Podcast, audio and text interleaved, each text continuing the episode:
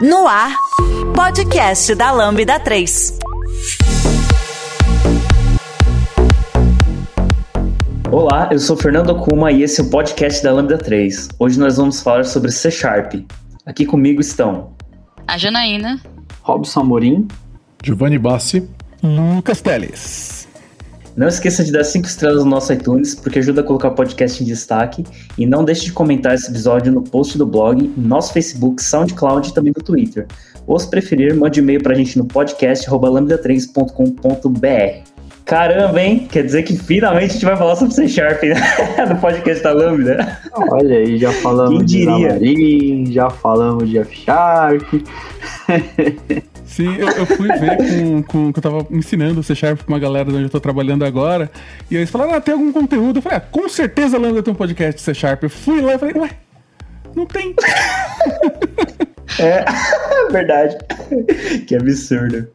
Bom, mas vamos, vamos falar então um pouquinho do que, que é o C Sharp, né? Acho que é legal a gente dar uma, dar uma introdução para a gente é, saber, né? O que, que é o, o C Sharp, do que, do que, que se trata, né? Para quem tá, tá chegando agora. Alguém é, se habilita aí a dar uma introdução do que, que é o C Sharp? É, em poucas palavras, C Sharp é a resposta da Microsoft para o Java. Né? É, é, lançado em 2002, então 20 anos atrás. É, a Microsoft tinha um problema ali de, de que a, a Sun, que agora depois foi comprada pela Oracle, ela não estava deixando a Microsoft ficar mexendo no Java, né? A Microsoft estava fazendo um Java dela, assim, né? Ela ficava alterando o Java. Isso resultou num processo que a Microsoft perdeu e deu, sei lá, bilhões ali para a Sun, ou alguma coisa assim, foi muito dinheiro. Aí a Microsoft falou: ah, é? Então tá bom. Então a Microsoft parou de fazer a JVM dela, ela tinha uma JVM própria. Parou de investir no Java, que ela chamava de J, e começou a fazer o .NET. E lá por 98, por aí, eu não sei a data exata que começou, mas foi lançado em 2002 e é tipo, ele, quando o C Sharp foi lançado, ele era de fato muito parecido com o Java, né? Ele, é, e era uma linguagem em 2002 é, inferior em, em, em, capacidades ao Java, né? As sintaxes eram, eram mais simples, porque não tinha tudo que, que tem hoje. Então, assim, o C Sharp é uma linguagem baseada em C, assim como Java, é, de propósito geral, assim como Java. É, na época era só para Windows, então não era multiplataforma diferente do que o Java era. O Java era uma linguagem multiplataforma, a proposta era escreve uma vez e roda em qualquer lugar, né? Então é, isso acabou é, ficando curioso, porque hoje o C Sharp de fato roda em qualquer lugar, e eu, eu arriscaria dizer que roda em mais lugares do que o Java. É... Mas até que o JavaScript. Sim, sim, é, é possível mesmo.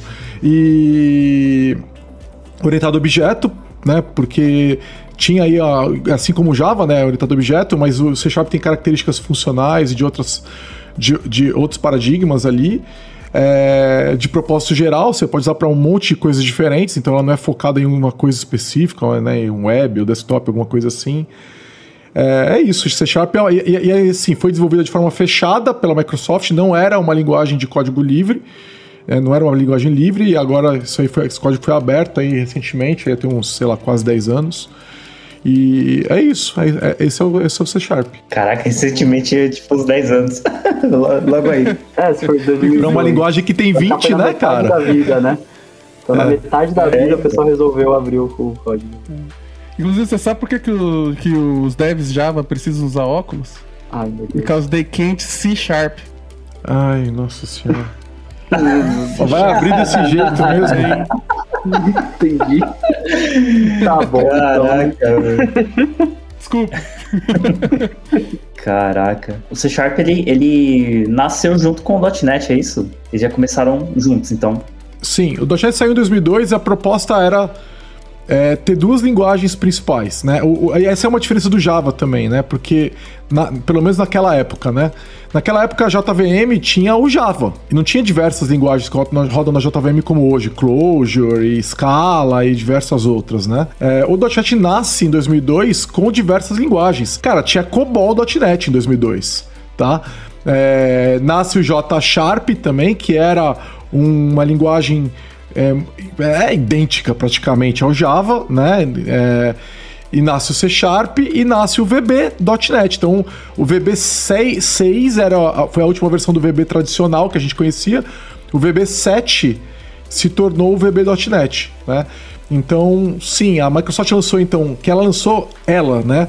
O VB7 e o C Sharp 1 em 2002, e eles eram toda a estratégia do .NET é, própria da Microsoft. As outras linguagens, elas eram feitas por terceiros e era a proposta era, ah, vem aí roda na minha, na minha VM, né, que é a, a CLR. Então a, a estratégia do .NET é intimamente conectada à, à estratégia do C Sharp e do VB.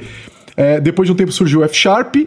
Na época, o C Sharp e o VB, a ideia da Microsoft é: ah, eu tenho públicos distintos, eu vejo esse mercado se dividindo. Então, como é que, vai acontecer? Ah, o programador de VB, é, o programador, programadora, ele é uma pessoa que está vindo do VB6, que programa desktop, que eu quero trazer para a web, né?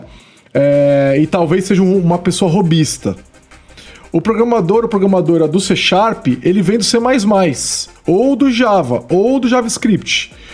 E ele provavelmente, ele ou ela provavelmente é, um, é uma pessoa que programa profissionalmente. E aí tinha essa visão, sabe, de estratégias distintas para essas linguagens. Aí teve um momento que eles mudaram isso e falaram: não, tudo que tiver no C Sharp vai ter no VB, tudo que tiver no VB vai ter no C Sharp. E aí teve uma hora mais, aí mais recentemente, nos últimos anos, aí, oito, cinco anos atrás, eles viraram e falaram assim: não, o futuro é C Sharp, nós não vamos abandonar o VB, mas o VB vai ser tipo assim, não vai receber grandes novidades, não vai ter versões novas, e nós vamos atualizar ele só para ele continuar funcionando com o .NET. Mas não espere nada tá novo. Pronto. É, exatamente, foi tá pronto. Mas eles continuam lançando atualizações do VB, mas é só para ele não ficar obsoleto. Assim, tem um post feito, acho que já tem uns 5 anos atrás, no blog do .NET, Visual Studio, C Sharp lá tal, falando, chama Estratégia do .NET, né, em inglês. E aí eles falam exatamente isso. De lá para cá, não tem saído versão nova do, do VB. É tipo assim, eu acho que a última versão, acho que tenha sido 14 e aí, 14 ou 15? 17. Do 17. 17? É, mas assim, só sai versão minor, assim. É, então deve ser 17. Nem olhei isso, tá? Mas deve ser tipo 17.1, 17.2, 17.3. Deve estar tá sendo isso, assim, tá? Eles não estão lançando versões full, assim. Eu até peguei aqui, ó. Você colou, né, o, o, o Teles? Saiu a 17 no. Ah, saiu uma versão Major, então, com 2022. Foi, foi. Ano passado. Foi um feature bem bobinha, mas foi uma meio. É, mas na prática não teve grandes novidades no não VB, é, né? Então, o VB tá meio abandonado, assim. Se você pega o histórico do C é. posterior a isso, tipo, páginas de, de, de features novas, o VB, tá, VB. Quando começou era uma porrada de linguagem mesmo, né? Que, que, que compila, que rodava no .NET, né? E parece, pelo menos a impressão, eu nunca, eu nunca parei para acompanhar mesmo de verdade, né? Mas me parece que todas essas coisas foram ficando meio para trás, né? Assim, VB, Foram. ele tá ali junto, a Microsoft mantém, mas que nem você tava falando COBOL, é, o Java, né? Que, que, você podia. Tinha o C gerenciado, cara. Você tinha um. Eu não é sei. Se, eu acho que não existe mais. Eu acho que eles não. Eles, eles deixaram obsoleto. Mas existia um C gerenciado é, que viveu por muito tempo, inclusive, que era bem interessante, mas eu acho que eles acabaram abandonando também porque o C Sharp foi ficando muito poderoso e sendo capaz de executar coisas que não era antes, né? Então, é, muito, eu acho que muito disso era feito para ganhar desempenho no, no, no, próprio .NET, né? E aí ó, não precisa mais hoje em dia ter uma linguagem de baixo nível no, no .NET porque o C Sharp é capaz de fazer coisas de baixo nível até um certo limite, né? Mas é bastante razoável até onde o C Sharp consegue ir. Então isso foi ficando para trás mesmo. A gente não tem. Ah, o Scala, que é hoje é uma linguagem da JVM, ele rodava em Java, em, em JVM e na CLR né? É, e aí eles, em algum momento, abandonaram lá o, o, o suporte ao, ao, ao, CLR. E aí você teve também, no mesmo jeito que você tinha o JRuby, tinha o Iron Ruby rodando para .NET, tinha o Iron Python rodando para Python, entendeu? Então você tem uns negócios bem interessantes que aconteceram, mas que acabaram ficando para trás. Inclusive o próprio Clojure nasceu no CLR. Ah, existe até hoje o Clojure CLR que existe aí no, no, nos antros bem, bem, bem escondidos, mas ele nasceu lá antes de ir pro Java e ficar famoso no Java. Então, era uma coisa Cê interessante. Tá de né? sacanagem. Né? Caraca, sério, velho? Nossa, meu, mas. É, nossa, caraca, tem tanta coisa que roda no .NET que eu nem, tipo. Que eu, que eu nem sei, porque tinha tanta linguagem rodando em paralelo que eu acho que eu nunca dei atenção pra muita coisa. E, e é estranho, né? Parece que não faz muito sentido também ser. É, usar outras linguagens, porque elas já têm lá os seus, ecossistemas e tudo mais. Eu sempre senti que era meio. parecia meio gambiarra você querer usar uma linguagem. Ó, oh, pra ser muito sincero com não você, quando você tá usando, parece mesmo. Parece que é meio doloroso. Nada, funciona, né? A maior parte das vezes. Né? É, mas, é, por exemplo, o próprio Clojure, o, o, Iron Python, Ruby, e tem Lua também, né? Tem o N Lua, que é maravilhoso, é pequenininho, funciona em qualquer lugar. É muito bom para você embedar, por exemplo. Tipo, ah, eu quero colocar um script lá para rodar de forma dinâmica, sem você precisar recompilar sua aplicação. Esses caras, eles entram como um, ótimas opções, sabe? Você falou da estratégia, Giovanni, do, do C Sharp e do VB, né? Que VB era para quem era mais robista, vinha, né? Não sei o quê, e o, C, e o C Sharp que vinha do C. Soubesse disso lá atrás, eu tinha começado pelo C Sharp, né? Eu fui começar ali pelo VB.NET, olha aí. Pra quem era robista aí, é. programador, olha só. Olha, olha o erro é, do É, é verdade. com o VB também, Não, brincadeira. Eu, eu, mas eu comecei também com, com o VB porque eu era programador de VB6. Então, isso serviu é. para mim. E o legal é que naquela época, né, o C Sharp e o VB eram muito parecidos. Então você aprender ir de um para o outro era fácil, porque não tinha tanta disparidade de funcionalidade. Hoje, se você está programando em VB e vai para C Sharp, vai ter um saltinho ali de tem muita novidade, muita coisa diferente. É, eu pulei direto, eu fui do VB6 para o C Sharp mesmo, não passei pelo VB.NET. Já fui direto. Eu comecei no VB. Ah, deixa eu puxar. Eu já comecei no .NET. Olha aí. Eu também. Mas, assim, a gente sabe que é C Sharp porque é de C, né? É uma linguagem derivada de C, mas por que o Sharp, né? Muita gente ouviu falando que era. Uh, já que tinha o C e tinha o C mais mais, aí tipo, o Sharp era o mais mais, mais mais. tipo, dois mais em cima do outro. é, sempre achei meio esquisito esse nome. Eu, eu, eu na verdade, eu, acho que eu comecei a, a programar no. Eu, era programador VB, né? VB e Delphi. E aí eu fui pro, pro C Sharp porque eu consegui usar ele é tipo, sem é, necessariamente ter que pagar, né? Ou comprar um, um ferramental. Porque eu lembro que eu trabalhava com Delphi, muita coisa já tá ficando obsoleta ali, né? E, tipo, tinha componente, comprar componente era um inferno aquilo lá. E aí a gente queria, a empresa que eu tô trabalhando queria migrar para alguma outra coisa que não fosse tão, né? É, que a gente não tivesse que ficar tão preso em ferramentas pagas. Aí a gente cogitou trabalhar com Java e aí, ou o C Sharp, né? .NET. Aí gente, por um tempo, a gente experimentou as duas. E aí, assim, né, no, dia a dia, a gente fazia muita aplicação do desktop. Então, é, a, o, o C Sharp começou a parecer mais, mais atrativo mesmo. As coisas eram mais fáceis, né? No final das contas, a gente né, acabou indo pro C Sharp meio que na sorte, assim. Não foi uma decisão lá muito, muito pensada, assim, tecnicamente. Foi que a gente achou mais fácil de usar, mais simples, né? E a gente conseguiu usar as ferramentas lá, porque a empresa era é, pequena. Acho que nessa, no tempo que eu comecei, é, eu, não, eu não vou saber direito exatamente qual versão do C Sharp que eu comecei a trabalhar com, com .NET, né? Mas eu lembro que na, nessa época era, era bem mais fácil, porque você conseguia uma, dependendo do tamanho do time, você não precisava pagar licenças, né? Você conseguia só é, uma, com aquela versão Express, tinha uma versão Express uhum. né? Nossa, é, é que hoje não precisa mais, porque agora o Visual Studio Community cumpre essa função, né? Sim. Ou mesmo você é. pode usar o Visual Studio Code. Ou Vim. Já codei em C Sharp com Vim. Dá, funciona. O Mini Sharp rola. Coque Vim, é. Coque Vim vai, calma, vai sossegado. Visual Studio Code. É. Vamos, né? Vamos, mas uma coisa engraçada, né? Porque... Não, mas cara, o problema é o lance aqui com Coque Vim, você roda qualquer language server. Então o suporte é bastante razoável no Vim para é. C Sharp, para Run. É o, mesmo, é, é o mesmo language server que roda no Visual Studio, ele roda no Vim, cara. É o mesmo, é o mesmo suporte de linguagem. do, do Nelvin, então nem precisa do Coque mais, já tá funcionando. E sim, é o mesmo sim. de code, então a experiência é muito parecida. Mas, Mas aqui, é eu uso, aqui eu uso Vim, né? O negócio aqui é a raiz, não é Nelvin. Mas assim, é, o, o que eu acho massa é isso, porque, tipo, a gente falou, o C Sharp é uma linguagem muito é, nova no começo, né? Então, tipo é, tinha bem menos features do que o seu maior concorrente, que seria o Java. O que conquistava muitas pessoas e falava assim: não, vou usar o C Sharp com o .NET, era o ferramental, porque o tuning do Visual Studio e tudo mais sempre foi muito bom e sempre funcionava liso. É, tudo bem, você tinha que usar o Windows, era obrigado. Você tinha várias é, restrições. Mas se você estivesse nessa caixinha, as coisas simplesmente funcionavam. E isso tipo, dava um boost em qualquer time, né? Querendo ou não. A Lambda 3 é uma empresa de tecnologia com expertise comprovada na construção de produtos digitais e soluções customizadas de ponta a ponta, que transformam o seu negócio para uma nova realidade. Saiba mais no site lambda3.com.br. a Microsoft sempre foi, foi conhecida por fazer excelentes ferramentas de desenvolvimento, né? É, eu acho que hoje a gente tá, tem, uma, tem uma, um concorrente à altura que é a JetBrains, né? JetBrains tem feito excelentes ferramentas de desenvolvimento. Então, hoje o Rider, baseado no IntelliJ, né? Na prática é a mesma, é a mesma IDE, só muda lá a linguagem, né? Ele é um concorrente à altura para o Visual Studio. Mas na época, em 2002, 2005, por aí, tudo não tinha nada parecido, cara. A experiência realmente ela era muito boa.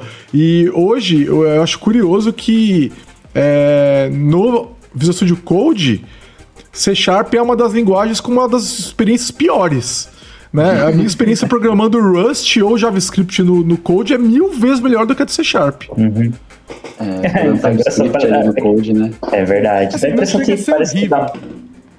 Não é, não é ruim, mas é piorzinho. Se você principalmente comparar com, com Rust, como você falou, com JavaScript, não tem nem como Uhum. comparar. Sim. Eu acho que muito disso vem do fato da gente estar acostumado com todas as, as coisas que o Vi- Visual Studio proporciona pra gente, né? Em questão de debugar o código, as propriedades para você poder é, estilizar, né? Basicamente o- a ideia do jeito que você quer, né? Acho que isso impacta no- quando a gente chega no VS Code e tenta desenvolver com- como a gente desenvolveria com JavaScript ou qualquer outra linguagem. É, o curioso É é, que pra Rust essas coisas estão disponíveis, Gina. Funcionam bem, É. entendeu? É o code que falha na hora. né? É o C Sharp É. que falha no code, porque Mas- eu acho que a Microsoft elevou muito a barra mesmo. Ela sempre elevou a barra para ferramental. Só que no code ela deixou a bola cair. Tanto que eles agora estão propondo tirar uma parte da extensão de- do C Sharp do Visual Studio Code vai, vai ser código fechado. Porque eles vão começar a botar coisa na extensão para ela tentar ficar com uma experiência melhor. É, mas que eu falei, É, você falou do. Isso que você falou do suporte, é, será que não é um pouco também de falta da comunidade não se preocupar em desenvolver as extensões que vão ajudar no desenvolvimento do, do C Sharp no Visual Studio Code? Eu acho que sim, e eu acho que isso também é culpa da Microsoft, porque ela criou um ecossistema que não é aberto o suficiente. Pode falar. né? Eu acho que a maneira de gerenciar o projeto é. Não, todo o .NET, incluindo os- as linguagens e tal, é, é, acabou criando um ecossistema que, que fica dependente da Microsoft. É, se a Microsoft não faz, ninguém faz. né? E eu acho que isso é. É responsabilidade da Microsoft. Eu acho que, em grande parte, todas as vezes em que ela acabou concorrendo com um projeto da comunidade, ela foi aos pouquinhos desestimulando a comunidade a tomar a frente de qualquer coisa. Então, por exemplo, quando a gente tinha o N-Hibernate, um ORM, tem, né, o N-Hibernate, um ORM incrível, surgiu lá em 2004, 2005. A Microsoft nem sonhava em fazer um ORM naquela época. E o N-Hybrid já era uma bruta ferramenta, né? Quando ela pega e começa a lançar o Anti-Framework, ela começa a concorrer com o N-Hybrid e ela não para até o momento em que ela consegue superar o N-Hybrid e jogar ele de canto. Isso é muito ruim pro ecossistema, entenderam? E isso aconteceu inúmeras vezes com diversos outros projetos. Então, é, você pegar e falar assim, ah, eu vou fazer aqui uma, um negócio e tal. Não, não vou fazer, porque se ficar, se ficar bom, a Microsoft vai fazer um para concorrer comigo, e se ficar ruim, e aí ele vai morrer, e se ficar ruim, ele vai morrer porque ele não teve adoção, então eu não vou fazer. Entendeu? Eu acho que as pessoas se desestimularem- desestimulam de fazer uma ferramenta livre no ecossistema .NET por causa disso. A Microsoft ela suga todo o ar que tem no ecossistema. É muito Pode ruim crer. isso. Não adianta ela virar e falar, ah, mas por que, que não faz? Ué, não faz porque você não ajuda a fazer.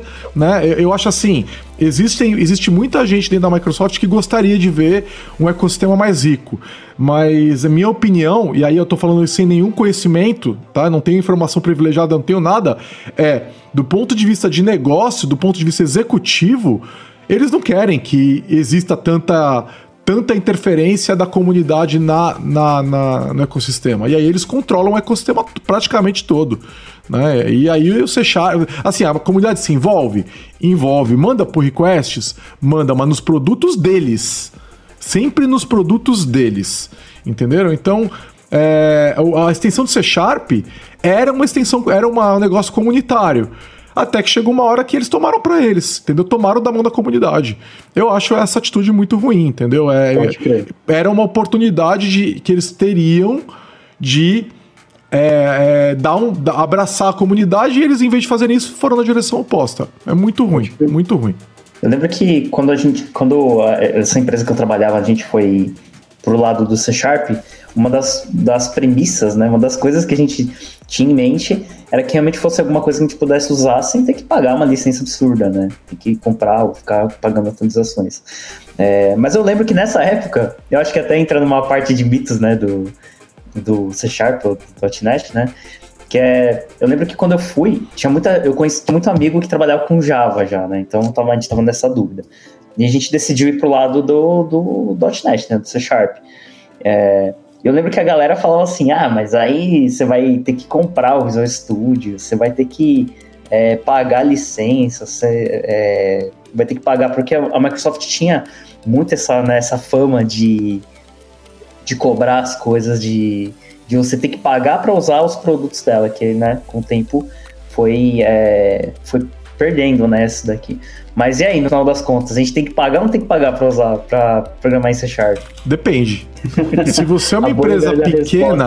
Senior, né? é, se você é uma empresa pequena, uma empresa pequena não precisa pagar. E aí tem umas definições ali de limite de faturamento e tal. Essas empresas podem usar o Visual Studio Community sem pagar nada. Ou você pode usar o Visual Studio Code, que é open source, sempre vai ser open source, a extensão sempre vai ser livre, grátis, etc. Hoje ela está um pouco menos livre, mas ela continua grátis, né? É, e você pode usar o Vim, você pode usar a ferramenta que você quiser, tá? Então nesse ponto sim, é grátis. É, mas a melhor experiência de desenvolvimento, a que dá mais produtividade, é com ferramentas pagas, seja o Visual Studio, aí o Professional ou Enterprise, ou o Rider, feito pela JetBrains, né? Que eu diria que hoje dá uma experiência equivalente ao Visual Studio e é mais barato. Então, assim, é muito uma questão de que ecossistema você tá para ver se o Rider vale a pena. Né? Na Lambda, as pessoas podem escolher se elas querem uma licença de Rider ou de C Sharp e bastante gente escolhe de Rider. Eu tenho as duas por causa do Microsoft MVP. E eu, tipo, eu fico mais no Visual Studio, mas de vez em quando eu uso o Rider. O legal do Rider é que ele funciona no Linux. A Microsoft não tem uma IDE para Linux. E o Rider funciona no Linux, Mac e Windows, né? Então, se você tiver no Linux quiser usar ferramentas Microsoft, você vai ter que usar o Code, que é uma experiência pior. Mas o Rider dá uma experiência equivalente ao Studio no Linux. Então é uma. Aliás, muita gente da, da Lambda que tá com o Rider tá porque tá no Linux. Aí fala, ah, eu quero ter. Eu quero ficar no Linux, mas eu quero codar com C Sharp. Aí pega o Rider, tá? Então é. é, é. Agora, uma diferença: você não paga o .NET. O .NET é grátis. Ponto final. Não tem cobrança nenhuma, não existe nenhuma circunstância onde .NET seja cobrado, diferente do Java. Tá? O Java, dependendo de como você estiver usando, você vai ter que pagar royalties para Oracle.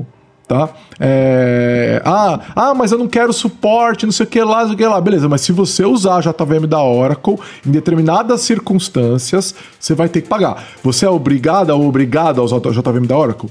Não tá? Então tem, tem ali uns senãos ali e tal, né? É, então, mas o .NET, inclusive o que é suportado pela Microsoft, nunca é pago, tá? Então, é, inclusive, a, a, agora a Microsoft atingiu um ponto muito interessante com o .NET nessa release, acho que do .NET 6, ou logo depois do .NET 6, que é o Source Build. Hoje, o .NET que está no Ubuntu, é buildado 100% com ferramentas open source. Por que, que isso é importante, tá? Porque você consegue garantir a origem. Antes, o que, que tinha que fazer? Você tinha que baixar um compilador da Microsoft para compilar o, os outros compiladores. O compilador do C Sharp, para compilar. Depois que você compilou o compilador do C Sharp, você pode prosseguir com ele. Mas você tem um ponto de. O Kickstart ali, ele era. É fechado. Uma ferramenta né? fechada.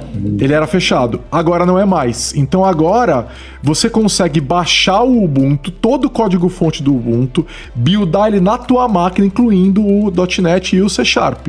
Então isso é um, foi um marco, sabe? Então você tá com realmente toda uma plataforma livre na tua máquina. Então isso foi super importante, tá?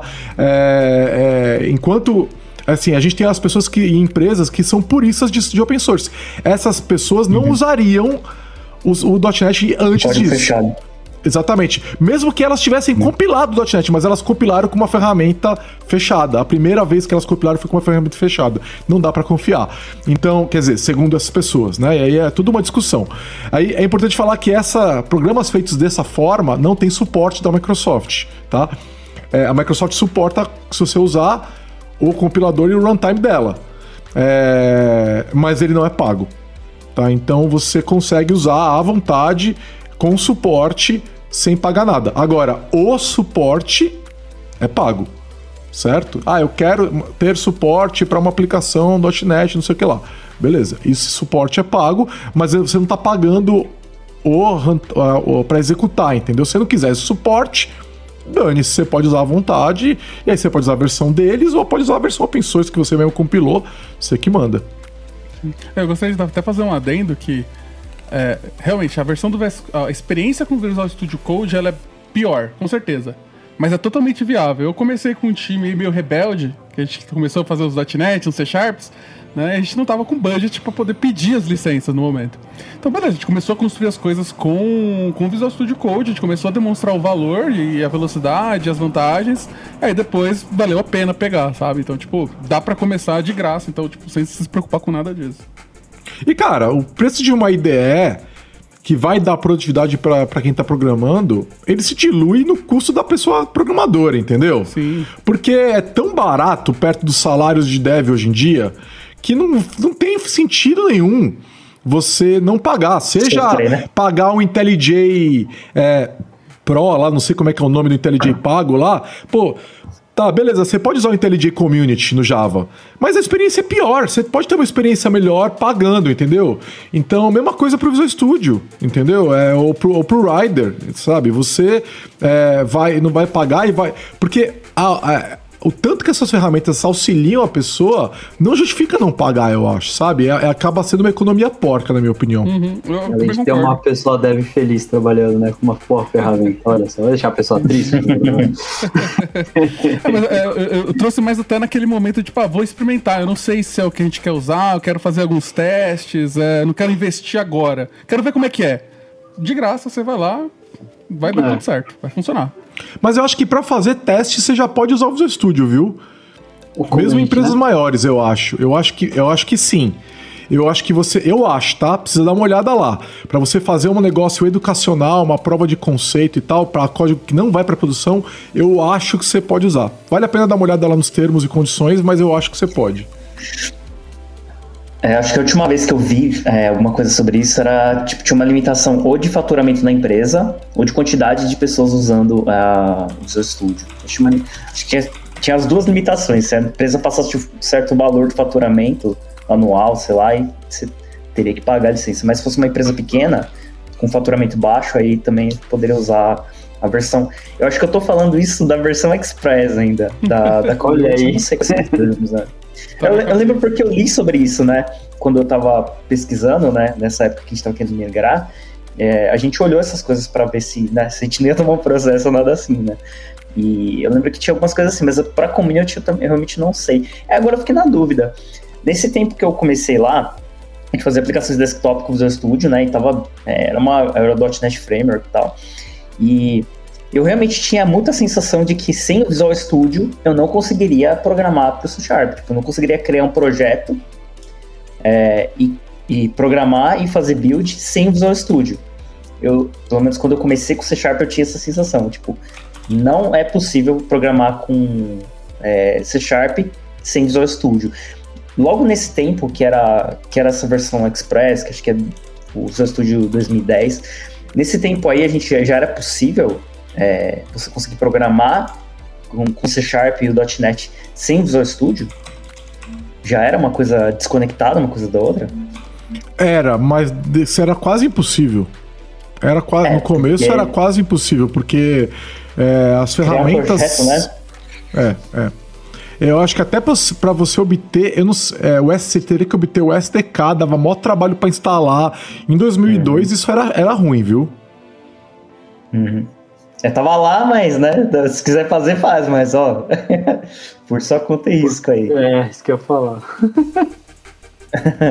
é, e eu lembro que uma das coisas que o pessoal falava bastante, né, nessa época que a gente tomou essa decisão de ir pro .NET, é que fala assim, ah, mas é, você só vai fazer aplicação também pro Windows, né, porque só vai, você só vai fazer aplicação desktop, porque só dá para fazer isso com, com C Sharp, porque a galera fala assim, ah, C Sharp é o VB, é o VB novo pelo menos é o que a galera. Eu tinha muito amigo que, era, que trabalhava com Java, que era essa que era o, o, o pensamento da galera, né? Mas é, com o tempo a gente foi vendo, né, que, que é bem diferente. Mas aí, é, o .NET, então, ele só serve para desktop? Bom, pelo menos, é, pelo menos desktop web a gente sabe que, né, eu acho que todo mundo já entendeu que, que dá, né, para programar em C Sharp, mas dá pra programar mais do que isso? Pô, com certeza. Assim, o, o C Sharp, tem que falar, pra. Ainda mais no, nos primeiros anos ali do .NET, Windows Forms era um bagulho que tava em todo lugar. E realmente era muito bom, né? Até hoje tem coisa Windows Forms rodando. É... E eu acho que enquanto você ainda estava no .NET Framework, antes da, muda da mudança do .NET Core, a gente realmente era só Windows.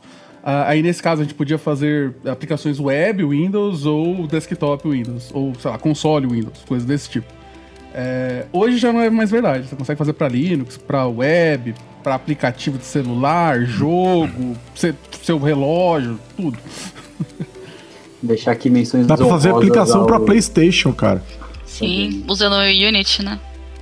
Dá, dá pra, inclusive, para você fazer aplicação web sem JavaScript com Blazor. Só com C Sharp, olha só. Polêmico isso, hein? polêmico, polêmico. Você já conhece a Lambda 3? Além de sermos uma empresa formada por pessoas apaixonadas por tecnologia, desenvolvemos e entregamos software com qualidade, segurança e inovação, que podem ser um diferencial para o seu negócio. Acesse o site lambda3.com.br e conheça mais. Então, e hoje em dia tem vários frameworks que você consegue fazer para outras plataformas também, né? Então, além do próprio Xamarin que virou mal, e você tem o Avalonia também, que é feito em, em C Sharp, que entrega para Linux, mais até do que o, o mal, então você consegue fazer um aplicativo para Linux com a Avalonia. E tem o Uno também, né? São, então, expandiu bastante, né? Para você conseguir entregar em outros sistemas além do Windows, né? E fora as, as Fora as partes de IoT também, né? Que você consegue embarcar ali um, um sisteminha com C Sharp e tal. Sim, sim. Até a é parte de jogos. A parte de jogos uh, tem o Unity, tá? roda para PlayStation, você faz jogo uhum. para, na verdade, PlayStation, Xbox, Windows, Linux e Mac, é, é, o, Wii, o Wii U, 3DS, mas o Unity compila para tudo exatamente por causa desse poder do. do, do Mano, do, do, com mono. Com mono, você mono. compila pro inferno, entendeu? Ele compila pra, pro PlayStation, a compilação para PlayStation é feita pelo mono, entendeu? Que ainda é um negócio que tá suportado e tal. Então, assim, você tem os compiladores tradicionais, runtimes tradicionais ali feitos pela Microsoft e tal, e tem todos os feitos pelo Mono, que é, é por exemplo, o, o, do, o do, dos celulares, né, dos smartphones, do Android iOS, Play, aí vai para relógio, né, com Tizen, teve Smart TV com Tizen, tudo isso aí é, é, é um Mono rodando. E aí, uhum. aí vai assim, é, a quantidade de é, sistemas operacionais é muito alta mesmo, o negócio é realmente impressionante. Se rodou numa tela, dá pra colocar .NET, basicamente. Ligou na tela, se tem Olha, tela, é tipo Doom. Sabe aquela piadinha? Coloquei Doom na, na, na, na, impressora? Dá, você passa e consegue rodar um .NET na impressora. Só que... É, Mas o que eu ia trazer do, da partida do, do Unity, rapidinho, era que, tipo, é muito grande o C Sharp para desenvolvimento de jogos. É, literalmente, ele está competindo uhum. com o Unreal entre as duas maiores plataformas de games usando C Sharp, basicamente. Então, tipo... Mas é um tipo um, um C Sharp meio alternativo ali, né? Eles fazem geralmente um pouco atrasado, eles não estão sempre é... atualizados com a última versão. Mais ou menos. É, é, eles estão cada vez pegando mais. Normalmente ele está uma versão atrás, está um ano. Eles querem acabar com isso porque eles vão. Eles ainda usam uma versão custom do Mono. A ideia é que eles vão trazer o .NET Core pós-NET 5 e não vão ter mais um mono custom. Aí Sim. a gente vai ficar um para um. Mas tá muito melhor do que era antes. Tipo, tá muito mais próximo. A dor de. Ah, é muito diferente? Não, é quase nada diferente. Alguns detalhes ah, e, só. E eu dei uma olhada aqui, eu dei uma olhada na licença do Visual Studio Community, tá? Então é o seguinte, ó, para deixar isso bem claro quem pode usar e aí é, vocês avaliam, tá? É, para estudo liberado em qualquer empresa. Ah, eu quero estudar C Sharp, quero fazer uma prova de conceito fica à vontade. Tá? Para dar o curso, então vou dar, tenho, tenho uma aula, quero usar o Visual Studio Community para dar uma aula, não tem nenhum problema. Para pesquisa acadêmica, não tem limite, tá? Então, assim, qualquer instituição acadêmica quer usar Visual Studio Community, à vontade, não tem limite, não importa o tamanho da empresa, tá? É... Agora, se não é isso, existe um limite, né? Se você tem mais de 250 PCs ou mais de um milhão de dólares de, de faturamento, você não pode usar, tá? Salvo esses casos que eu falei, tá? Aí você tem que pagar uma licença. Então, assim, ah, eu quero validar. Aí tem mais alguns outros termos que tão, também permitem, mesmo para empresas maiores, tá? Mas assim, ah, eu quero fazer uma provinha de conceito aqui, fazer um estudo, validar se funciona ou não. Igual o Teres falou que queria fazer. Não precisava ter usado Code, Teres, pelo que eu tô lendo aqui, sabe? Ah, não, mas Vocês eu podiam ter queria usado o Visual. Studio, é. Meu ponto Ah, não, aí esse, a pra gente pôr em produção, pra- pra não. mandar. É, pra pôr em produção não, não poderia. Mas assim, ah, quero garantir que vai funcionar, que a gente consegue se adequar e tal. Aí você poderia, mas se realmente quer é código que vai pra prod, não poderia. é. Mas A não se ser que um seja menor, né? anual. Uhum, tá. É, Vale se lembrar que a gente tá gravando isso em novembro de 2022. Se você realmente precisar, dá uma conferida. A gente vai deixar o link. É, É, porque pode Pode mudar, né? mude. É. Dá uma olhadinha. Eu acho, meu, eu acho muito interessante é, ver o C Sharp rodando em lugares em que parece que ele está completamente fora do contexto que a gente co- costuma ver, pelo menos para quem desenvolve web ou desktop, né? É, você vê ele no Unity, você está programando C Sharp, mas é muito estranho, porque parece que você está, tipo. Parece que você tá com o C Sharp num lugar completamente diferente do que ele deveria estar, né? E, e ver que ele, que ele se encaixa muito bem, né? É- é- mostra o quanto ele é versátil, né? O quanto é, é possível colocar ele em, outro, em outras ferramentas, né, para poder usar a linguagem. Isso mostra quanto é, é possível você criar outro, um outro compilador e usar a linguagem em cima, né? E, e É igual no Rider. Parece que você tá programando com IntelliJ, cara. Parece que você tá programando Java. A impressão que o jeitão de Java que ele tem é muito forte, cara. E beleza. Pois é, E impressionante. uma né? pergunta agora, assim, pra vocês. É, o .NET Core, ele de fato foi tipo, um divisor de águas pra gente conseguir, por exemplo, rodar C Sharp no Linux? Ou a gente tinha alguma outra forma pra fazer isso ah, só usando o .NET normal? Tinha o Mono. O Mono, ele era, o Mono era capaz de pegar uma, uma- um executável compilado no Windows e executar o mesmo ex- executável no Linux. Só que tinha restrições, né? Então, por exemplo, uma aplicação desktop, né, feita com Windows Forms, não ia funcionar, porque ela dependia de APIs específicas do Windows. Mas uma aplicação web, dependendo do que você estava fazendo, muitas vezes funcionava, mas não era o ideal, sabe? Então eles foram criando, tipo, adaptações para as coisas funcionarem. É, e funcionava muito bem. Funcionava muito bem. Só que só quando realmente apareceu o .NET Core que as coisas realmente é, é, eram é, encaixaram. Então sim, foi um divisor de águas. Deu uma Também profissionalizada porque ele na veio parada, com né? suporte, sim. Também ele veio com suporte Legal. da Microsoft. Então, e o legal era, a mesma aplicação que você fazia no Windows, ela garantidamente ia funcionar no Linux e no Mac. Então, é, isso era um divisor de águas, isso estava testado, entendeu? Então fez muita diferença sim, Jana. Bom, vamos, vamos falar um pouquinho mais sobre a, a linguagem em si, né? A gente falou um pouco sobre ferramental, sobre o ecossistema, as coisas em volta. Tem uma coisa que eu ouvia bastante quando eu comecei a, a aprender, né, a programar C Sharp, que eu não entendia. Tipo, falo assim, que diabos tá fazendo? Às vezes as pessoas falam assim, ah, isso aqui é syntax sugar. Tipo, é... Eu falo assim, cara, calma, pera, que, que eu não entendi nada, o que isso quer dizer? É, Alguém se habilita a dar uma explicadinha o que, o que quer dizer isso, syntax sugar no do C Sharp aí? Ah, é só basicamente um jeito mais fácil de você escrever um código que te daria mais trabalho, né? Então, é um encurtamento ali de, de código, né? Você vai identificar um padrão de coisas que você faz muito e que sempre vai te gerar um template de código. Um exemplo muito, muito claro para isso, até é, o que é comum no Java, até hoje, se não me engano, é quando você precisa encapsular uma classe, então olhando mais para a parte de orientação a objetos, de você ter um campo e você não vai deixar esse seu campo da sua classe exposto. Você vai ter um método de get e um método de set para alterar ou obter o valor daquela, daquele campo. Né? Então isso é muito comum em Java até hoje.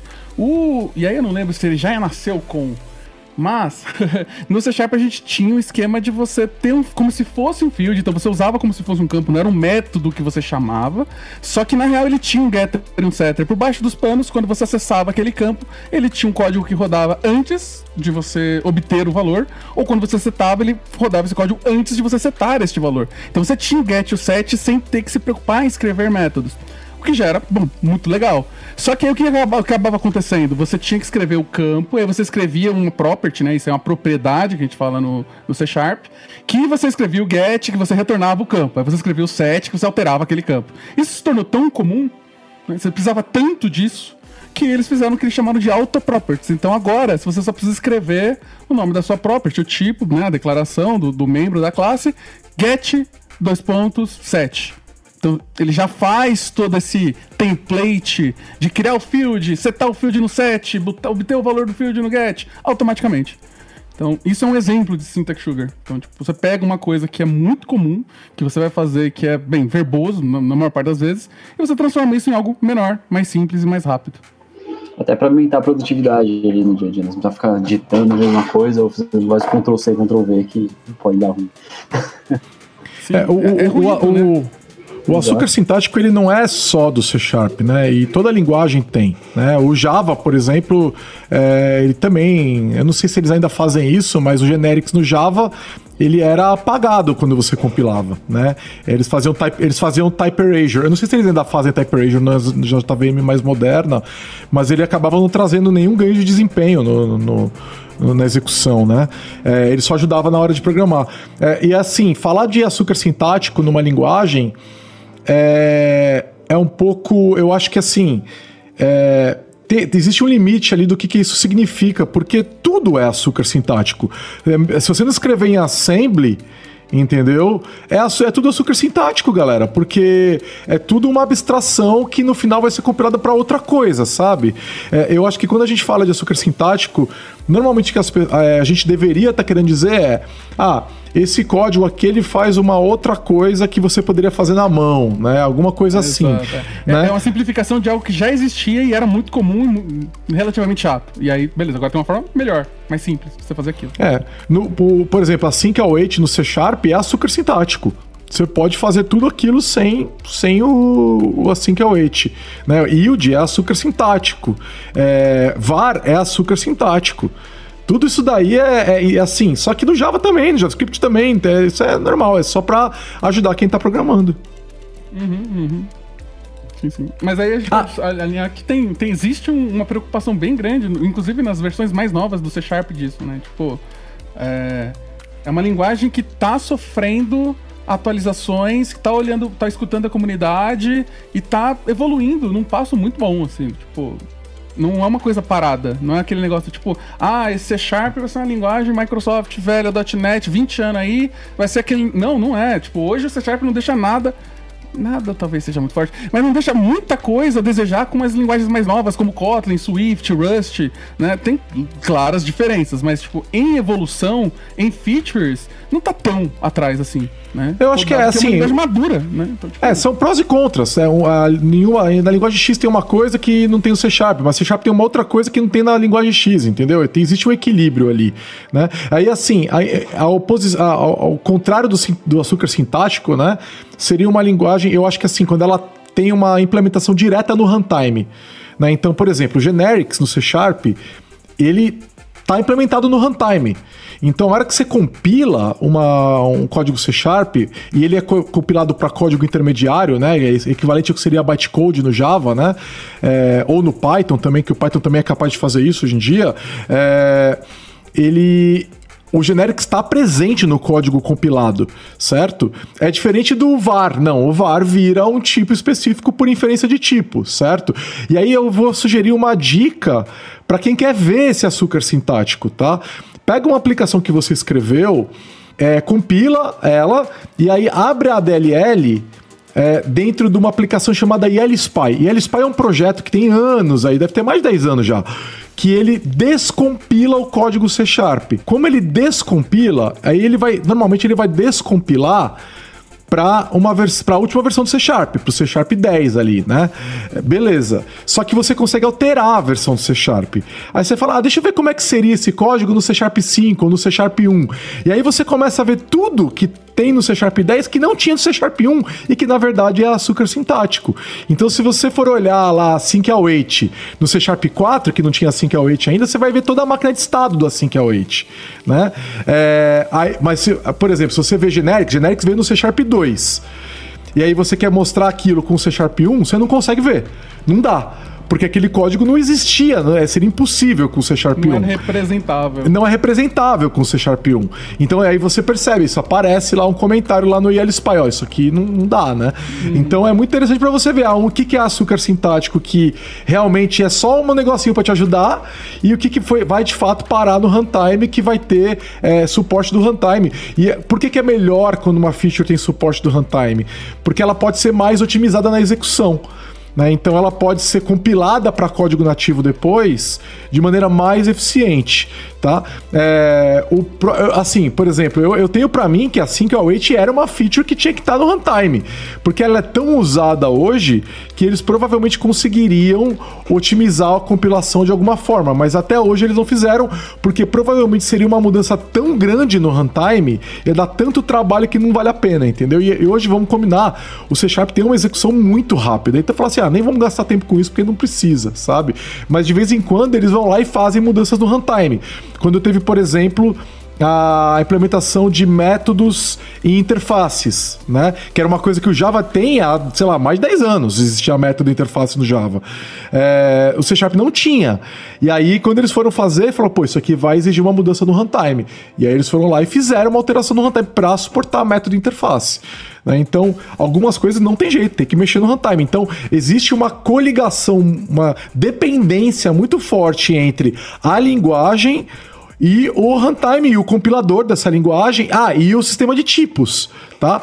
Então, ó, muitas coisas que estão no C Sharp, palavra-chave do C Sharp, dependem do sistema de tipos. Então, quando a gente faz o async await, tem toda uma estrutura de tipos que vão prover tipos para o async await funcionar. Igual você tem promises no JavaScript, você não existe te, existe o tasks no, no, no, .NET, mas a dependência não é diretamente para tasks. Tem um padrão de awaitable que tem várias implementações, né? Mas tem várias coisas, ah, tuplas, por exemplo, no C Sharp, depende de uma value tuple, um tipo chamado value tuple. O, o using depende do é, iDisposable. Então tem toda uma conexão da linguagem com os sistemas de tipos, as, as classes, interfaces que existem no .NET e o runtime, sabe? É uma, as três coisas estão totalmente ligadas. Você não tem C Sharp sem CLR, o runtime. Você não tem C Sharp sem as classes, sabe? Então, quando eles até vão, eles lançam uma versão do C Sharp nova, aí fala, ah, eu quero usar essa versão do C Sharp nova, quando dava para fazer isso, agora não dá mais, né? Ah, quero usar essa versão do C Sharp nova com uma versão antiga do, do, do runtime. Ah, então você, do, do, sistema de tipos. Ah, então você tem que instalar um NuGet, né? Tem que baixar um, um, um pacote, uma DLL, que vai ter os tipos que você não tem nessa versão que você está usando. É que hoje não tem mais isso, porque uma versão do C Sharp está conectada a uma versão do do runtime e do sistema de tipos, de todo o .NET, certo? Que o, o runtime, o sistema de e a base class library, né, que tem os tipos, elas são conectadas, tá tudo ligado. Então, ah, eu quero usar o C Sharp 6, tá? É o .NET 6. Não, C Sharp 10, é, é o C Sharp, é o C Sharp 10, eu quero usar, você vai ter que usar o .NET 6. Ah, dá para usar com a versão anterior? Até dá, mas algumas coisas não vão funcionar, eles vão falar, e não tem suporte, é sempre assim, entendeu? Então, ah, hoje, ah, quero usar a versão nova do C Sharp, tem que usar a versão nova do, do, do runtime, do to, todo o .NET. Então, se você estiver usando um, tipo, um mono tá numa versão mais antiga, você não vai, não vai ter suporte a coisas mais novas dentro da linguagem. Uhum. Então você tem que estar tá casado tá ali. Muito, você vai muito chamar... bonzinho. Eu falo, o compilador é muito bonzinho. Se você até pode falar na versão do. Se você está usando, sei lá, é, .NET 5 e você quer usar uma feature que só existe no .NET 6, você consegue falar, se força lá, eu quero usar a versão mais nova. Normalmente, se você tentar usar uma feature mais nova, o compilador já vai te falar: Isso aqui você não consegue usar, não, amigo. Não dá. Ele te dá uma mensagem bonitinha sobre isso. E o resto que dá para funcionar, que é só syntax sugar de verdade, funciona. Então, tipo, Sim, é verdade. Tipo records. Records é totalmente syntax sugar. Records, record structs, é totalmente syntax sugar. Mas, então, isso aqui surge. É, o records, acho que é C Sharp 9, né?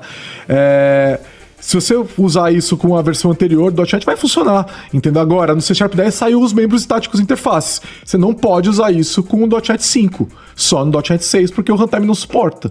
Então, tem é, é, é isso mesmo, você tem que usar com cuidado. E aí o detalhe é o seguinte, a compilação vai ter que ser feita com uma versão do compilador que entende aquela sintaxe nova. Então, o que, que você pode fazer? Você pode usar o SDK.NET 6 para compilar uma aplicação .NET 5 certo?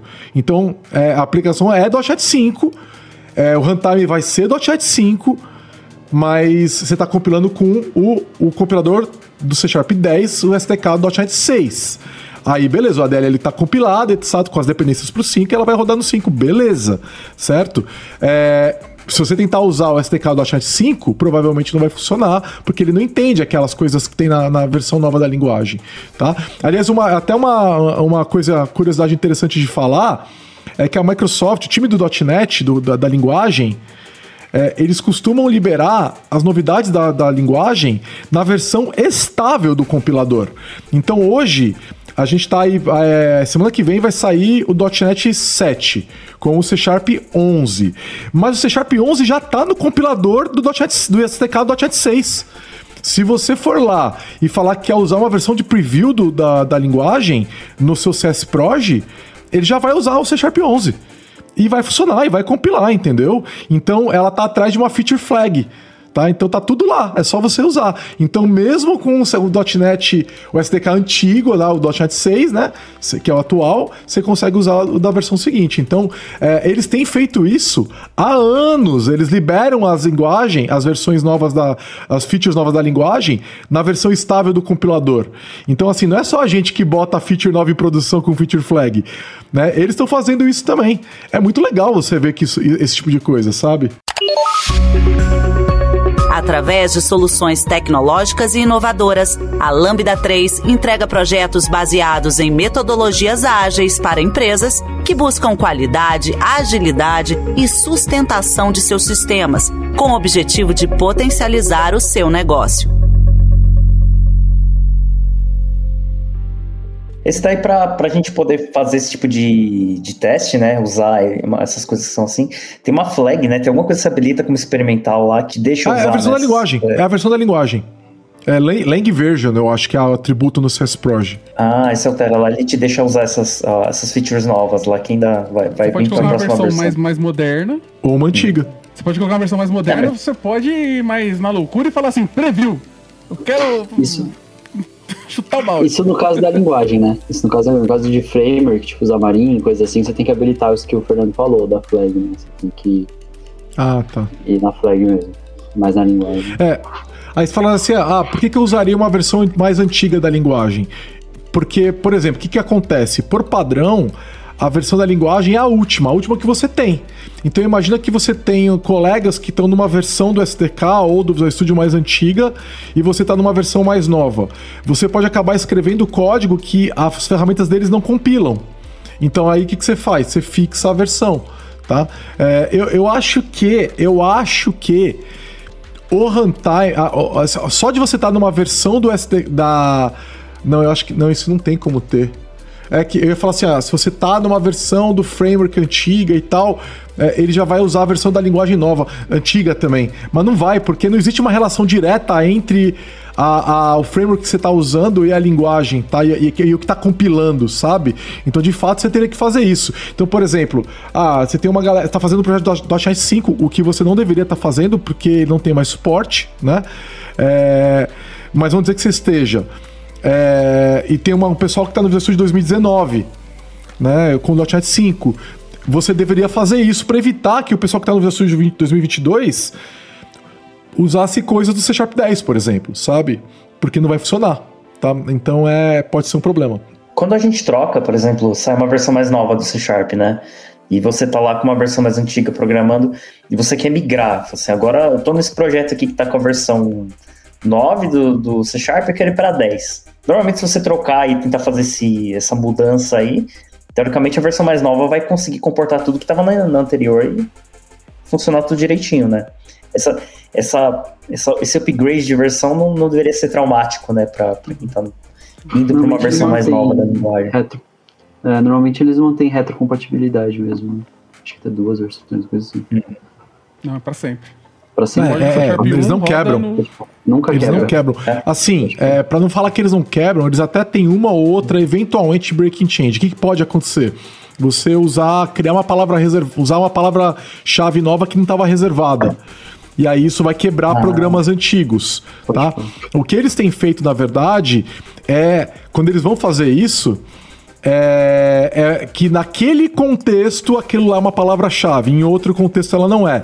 Então, por exemplo, a palavra async, ela só é uma palavra-chave dentro de um determinado contexto, tá? Você pode criar um identificador, tipo uma variável chamada async, tá? Você não pode criar uma variável chamada var, você não pode criar uma variável chamada for, mas você pode criar uma variável chamada sync, tá? Então, é, é aí que eles fazem isso para evitar quebrar a compatibilidade, tá? Mas eventualmente pode acontecer. É muito, muito, muito raro, tá? Então, é, são aqueles edge cases absurdos, assim, sabe? Que é impressionante, né? Considerando a quantidade de softwares que estão, devem estar escritos no mundo inteiro aí com C Sharp, você manter essa retrocompatibilidade é, é uma coragem inacreditável, né? Porque é, é difícil, né? Manter. Mas também é legal é, ter essa preocupação, né? De conseguir manter essa retrocompatibilidade de coisas que já estão lá escritas, né? Que abandonar essa galera aí na versão lá atrás. Sim, sim. É, o ruim disso só é que, bem, se você se uma pessoa que nunca mexeu em nada com C Sharp perguntar, beleza, como é que eu declaro uma propriedade? Ela vai ver 20 vezes, vezes 20 formas diferentes de fazer a mesma coisa. É, e às vezes isso pode é ser um verdade. pouco doloroso no aprendizado inicial, assim, pra quem tá tendo o primeiro contato. É verdade. É, hoje em dia, quando você vai aprender C Sharp, tem uma quantidade muito grande de coisas que você pode aprender, né? Tanto que você for pesquisar na internet lá, tipo, coisas sobre C Sharp, meu, vai vir tanta coisa. Provavelmente a gente vai ter, pra quem tá começando, né, vai ter dificuldade de saber o que que é avançado e o que que é É, já mais básico, né? eu diria pra você pensar o que você quer aprender, né? Pra depois pensar como você aprende com C Sharp, né? Porque, que nem você estava falando, aprendendo com C Sharp, você consegue entregar em vários lugares, né? De várias formas diferentes, né?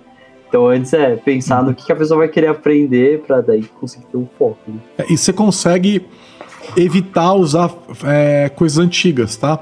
É, como é que isso vai aparecer? Tem, você pode criar é, alertas, né, de quando alguém está usando uma, uma maneira antiga de fazer as coisas, tá?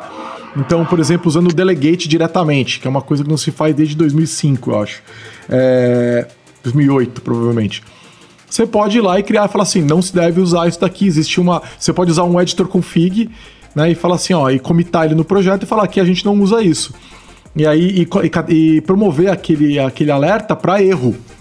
Aí, ou então, por exemplo, o uso de var. Ah, se alguém usar o tipo diretamente, aquilo dá um erro, né? Então, quando a pessoa compilar, ele vai falhar a compilação, vai falhar o build. Então, fala assim, ó, você consegue com essas- esse tipo de ajuste evitar um- usar o C Sharp antigo, assim, sabe? E só... E, e- mas, assim, realmente, na hora de estudar, vai ter mil- milhões não, mas vai ter mais de uma maneira de fazer a mesma coisa. É, eu até quero falar, minha dica é ver uma forma de fazer. Isso que o Giovanni falou, tem coisas por padrão já. Então, tipo, o VS Code, Visual Studio e Rider, todos eles, se você escrever algo que tiver, tipo, uma forma mais limpa de você fazer, com algum syntax sugar, provavelmente vai aparecer lá no seu. No, no- na lampadinha do, do seu Coração. editor, falar assim, oh, você pode fazer deste jeito. Você não quer ver como é que fica? Aí você fala, é uma das melhores formas de você aprender feature nova, inclusive. Deixa o editor Isso que eu ia falar. eu, uso, eu uso o Rider pra aprender as features novas do C Sharp, porque olha só, muito bom. Cara, é- é- on- ontem o, o, o editor me sugeriu, eu, tá, eu fiz assim, ah, eu fiz um if, se tem um, um determinado tamanho, pega tal posição e tal. Aí ele sugeriu, não, você podia usar ranges aqui, que saiu no C Sharp 9, eu acho. Eu falei, putz, é verdade, eu tinha esquecido completamente que aquilo existia, sabe? E é muito legal esses avisozinhos, porque é, realmente faz diferença. E esse é o tipo de coisa que tá presente também no Visual Studio Code, vai, né, ou no Vim, etc., porque é parte da- das sugestões da linguagem, não depende da ideia. Você está ouvindo mais um podcast da Lambda 3. Nos organizamos de forma democrática para que todas as pessoas compartilhem conhecimentos e boas histórias. Temos muito papo sobre tecnologia, diversidade, cultura e muito mais. Encontre o caminho para novas ideias aqui.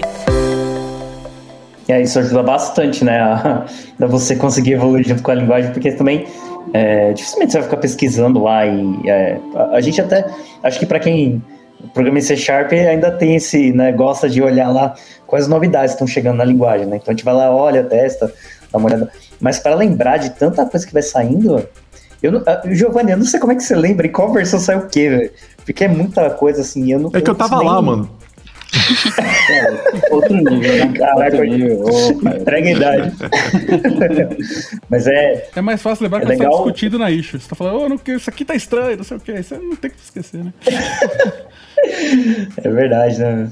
Mas é legal você ter essa ajuda do, do compilador, né? Da, das ferramentas para te ajudar a aprender também, né? E, e acompanhando. Por isso que é legal, se você tem um ferramental bom, né? Uma ferramenta boa para programar, por exemplo, o Visual Studio, vai te ajudar bastante, né? Com, com esse tipo de coisa. Porque vai aparecer de jeito bonitinho, vai ter aquela lâmpada lá no Studio Code, ou ele vai te dar umas recomendações, vai mostrar como o código vai ficar, então tudo, tudo isso ajuda, né? Ajuda a te aprender mais e começar a usar né, as features novas que elas estão aí disponíveis e a gente esquece, né? Tá acostumado a fazer de um jeito.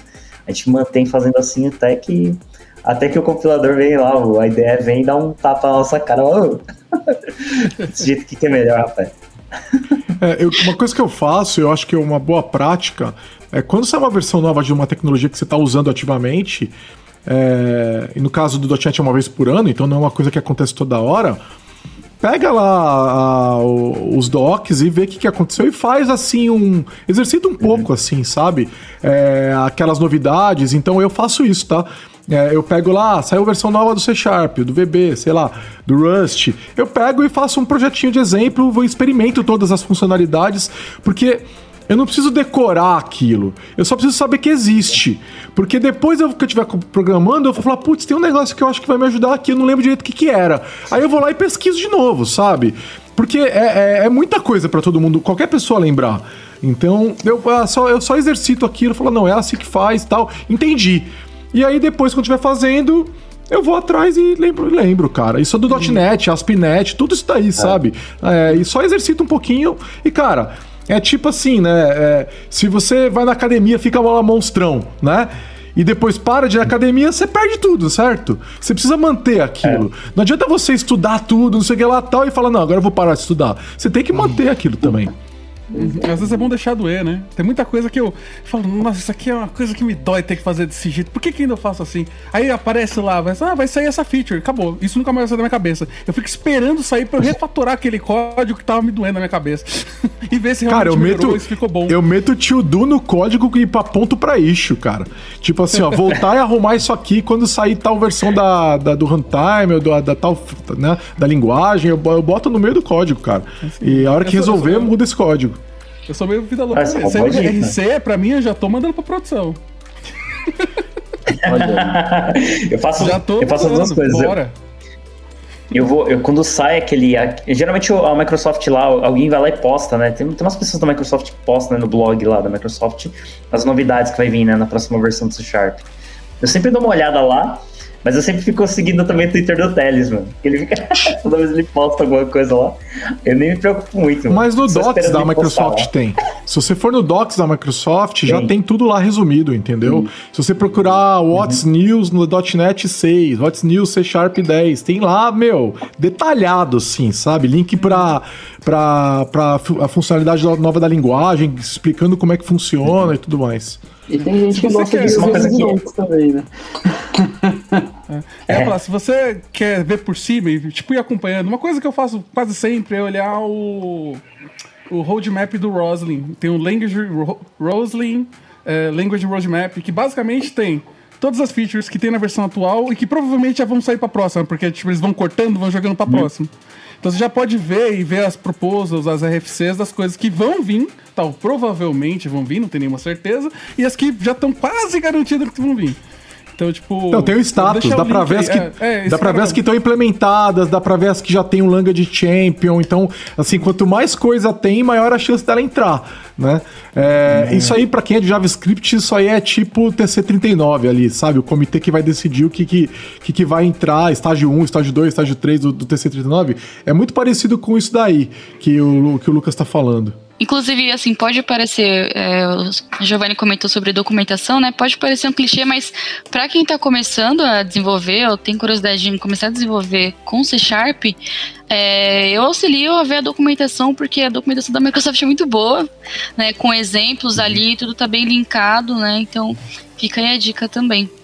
É verdade, a documentação é verdade. melhorou bastante mesmo. Hum. E agora tem toda uma plataforma, né? Eles migraram os docs pro Microsoft Learn, tá tudo traduzido em português, quase tudo, né? Sim.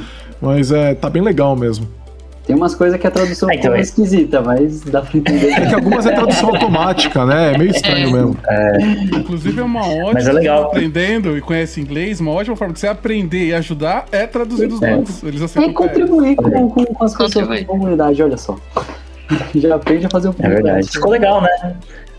Ficou bacana porque agora você consegue seguir numa ordem meio. É, uma ordem meio estruturada para você entendendo as coisas do C você vai pelo Learn, né? Sim. Você consegue uhum. pegar lá para um comecinho lá, introdução, e seguindo um roteiro para ir aprendendo de uma forma mais estruturada do que ir lá no Google e falar assim, ah, tutorial C Sharp. é, em seguida, em seguida abrir o Stack Overflow. Fica muito doido, né? Nossa senhora. Então, é, é bem legal. Né? É uma recomendação muito boa para quem quer começar a programar C Sharp ou entender. O Microsoft Learning tem essa estrutura, né, de uma sequência para você começar do básico e vai aumentando seu conhecimento numa, numa ordem mais, mais estruturada, né, do que você ir na internet sai caçando um monte de tutorial lá perdido, porque provavelmente você vai pegar coisas em versões diferentes do C Sharp, ou coisas que são mais avançadas, outras mais básicas, tudo misturado, provavelmente isso vai ser bem mais complicado para entender, né? Para aprender. E aí a Microsoft já deu, já dá uma estrutura bem legalzinha para você conseguir é, estudando, né? E entendendo uma sequência que faça mais sentido, né? Para você começar do básico e crescendo seu conhecimento lá.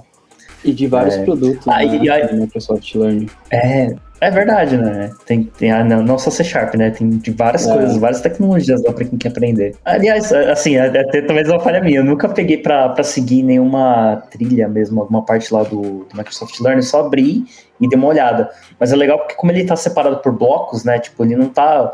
Começa daqui e vai até o final, até o avançado master lá, né? Você é, ele está meio separado já em blocos, né, de o que é mais avançado, o que é mais básico lá, então dá para mesmo para quem já está um pouquinho familiarizado, já para começar por um nível um pouco mais avançado lá, né? Acho que é bem legal seguir por lá, para quem está querendo ou começar ou se aperfeiçoar, né? Bem bacana. É, o, o Teles, você, falou, você foi falando, né, que na, você vai seguindo lá as documentações, dá para ir vendo o que, que tem, né, de, de novidades lá e tal. Acho que a gente pode até puxar esse, esse papo aí, né? O que que, é, o que que tá vindo de novidades aí, né, de, do, pro C Sharp? Porque, né, como o Giovanni falou, tá todo ano soltando coisas novas, né? É, e assim, acho que eu, como eu comecei lá quando era o Visual Studio Express, né? Para mim teve bastante novidade C Sharp desde que eu comecei na, na programar com .NET, né, C Sharp. Mas é, agora a, versão, a próxima versão que está saindo do C Sharp é a 11, né? É essa aqui é, é a próxima. Eu olhei bem por cima o que tava, o que, que tava para vir aí. Sinceramente, é, esses últimos, essas últimas versões, acho que a 9 foi a última que eu olhei mesmo, assim, o que, que tava saindo. A, a 10 lá eu já não. Eu quase que praticamente nem olhei nada lá. Mas o que, que vocês estão sabendo aí que já tá vindo de novidade para essas próximas novidades Sharp? A maior feature, com certeza, é. é, ah, é. membros estáticos abstratos e interfaces. Né? É isso aí.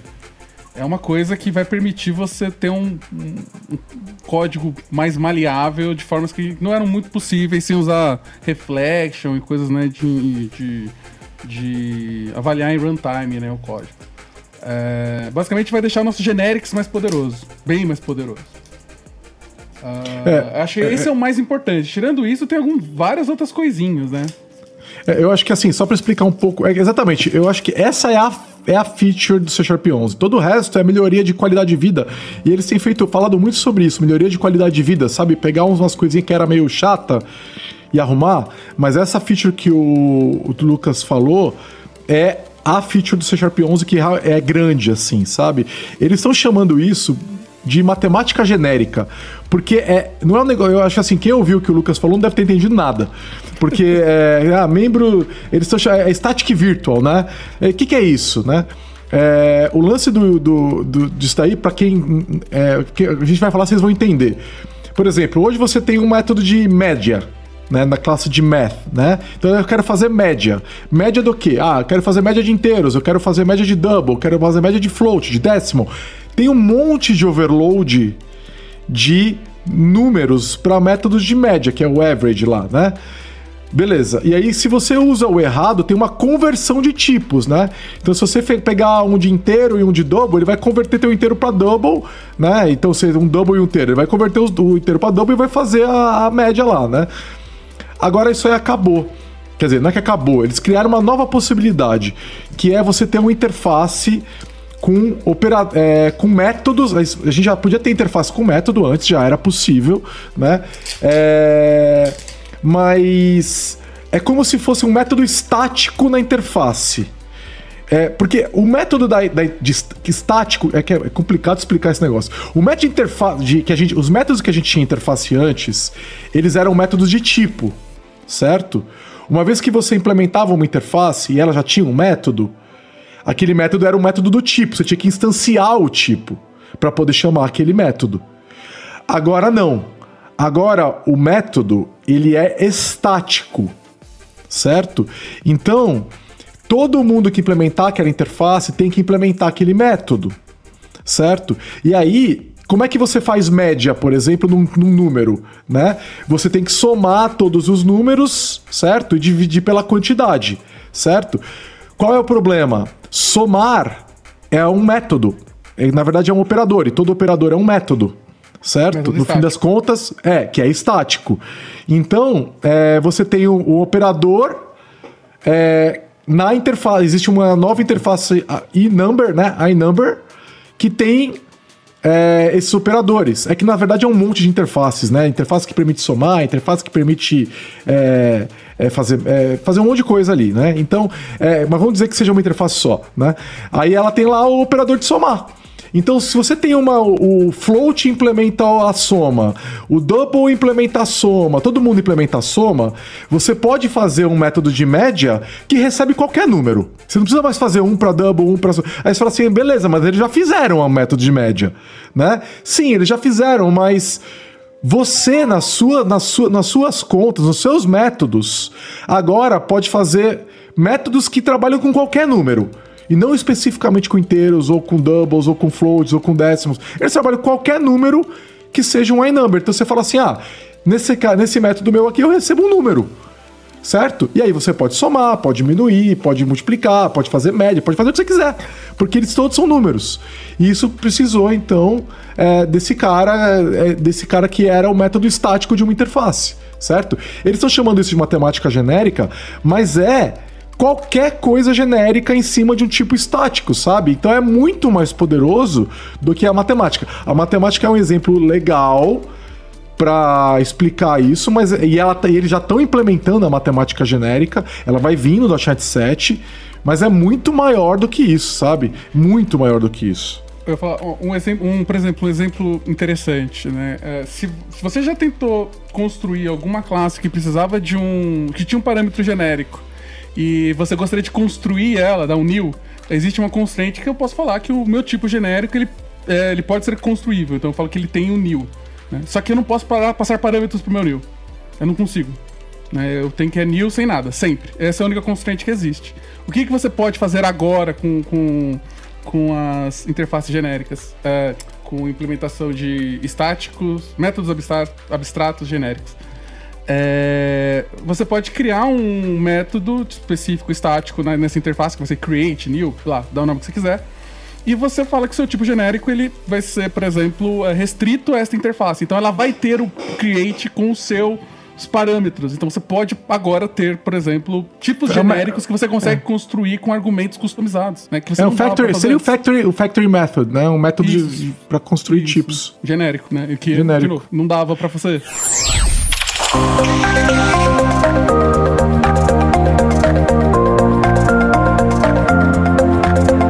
Esse podcast é produzido pela Lambda 3, uma empresa de tecnologia inovadora que pode te ajudar em seus maiores desafios. Especializada em desenvolvimento de software, a Lambda 3 tem experiência na entrega de projetos de maneira ampla e contínua, através de metodologias ágeis que fazem a diferença para o seu negócio.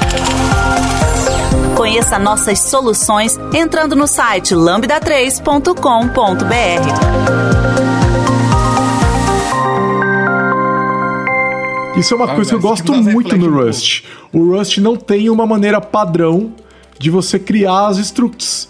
Então, se você quer, ele não tem um new. Só que se você quiser que tenha um new, você cria o seu método new. Certo? E aí qualquer você pode ter uma interface que tem métodos estáticos. Isso existe no Rust há muito tempo. E agora a gente tem isso no C Sharp. Né? Então é, é, é, muito legal a gente ver esse tipo de detalhezinho começando a aparecer, né? É, tirando isso, tem outra coisa que eu adorei, que é o fato de a gente poder ter pattern matching em arrays. Em listas em, geral, em geral, listas né? em geral, né? Qualquer coisa que seja indexável, coleções indexáveis. Uh, então, basicamente, eu consigo falar, por exemplo, se eu pego um array, eu posso falar se um array is, ou colocar no switch, né? No, no match do switch, is, abre, abre colchete, 1,2, fecha colchete. Então aquela lista tem que ser 1, 2. E aí você tem todas as coisas legais de, de pattern match. Então, se não for um array de inteiro, for um array de algum objeto, você consegue quebrar o objeto. Então, tipo, uma pessoa. Então pode ser um array que vai ter o primeiro item sendo uma pessoa com o nome Fernando. Diretamente você consegue fazer isso em um pattern matching só. Isso, é isso estava faltando. É, dá pra fazer Red Tails agora, finalmente, né? Dá pra fazer. Que era uma coisa que nunca deu para fazer. Tipo, era vergonhoso. Qualquer algoritmo de Red Tails você ia fazer com o JavaScript fazer. Você faz com um monte de linguagem e não conseguia fazer com C Sharp, agora consegue. pô, muito, ficou legal pra caramba. Eles levam tempo para fazer esse negócio, porque se ele fazer de qualquer jeito é fácil. O difícil é fazer de um jeito que dá desempenho, né?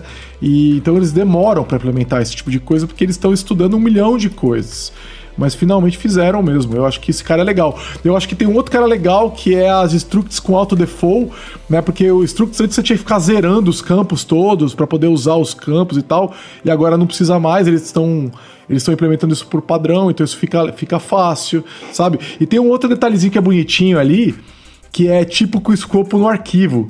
Então você tinha lá o internal, protected, public e tal, agora tem um modificador file. E aquele tipo só pode ser usado naquele arquivo. Então agora você não precisa mais ficar criando Nossa. classes que são privadas, sabe? Classe aninhada. Uhum. Você pode criar a classe no mesmo arquivo e ela pode ser usada só por outras classes que estão naquele arquivo. Então isso, pô, é mó legal também, assim, sabe? Pequenos é detalhezinhos. E, e, isso é foi motivado muito por causa do Source Generator. Sim, né? sim. Tipo, ah, tô gerando código aqui, mas vai que a pessoa tem no namespace o um nome igual. Não, é file. Só existe aqui. Certeza que não vai dar ruim. Hum. file é um nome horrível, mas até aí tudo bem. Caramba, que interessante, mano. Mas é engraçado, assim, eu, eu, ia, eu, ia, falar agora, né, que eu teria dificuldade de pensar assim, onde que eu usaria isso?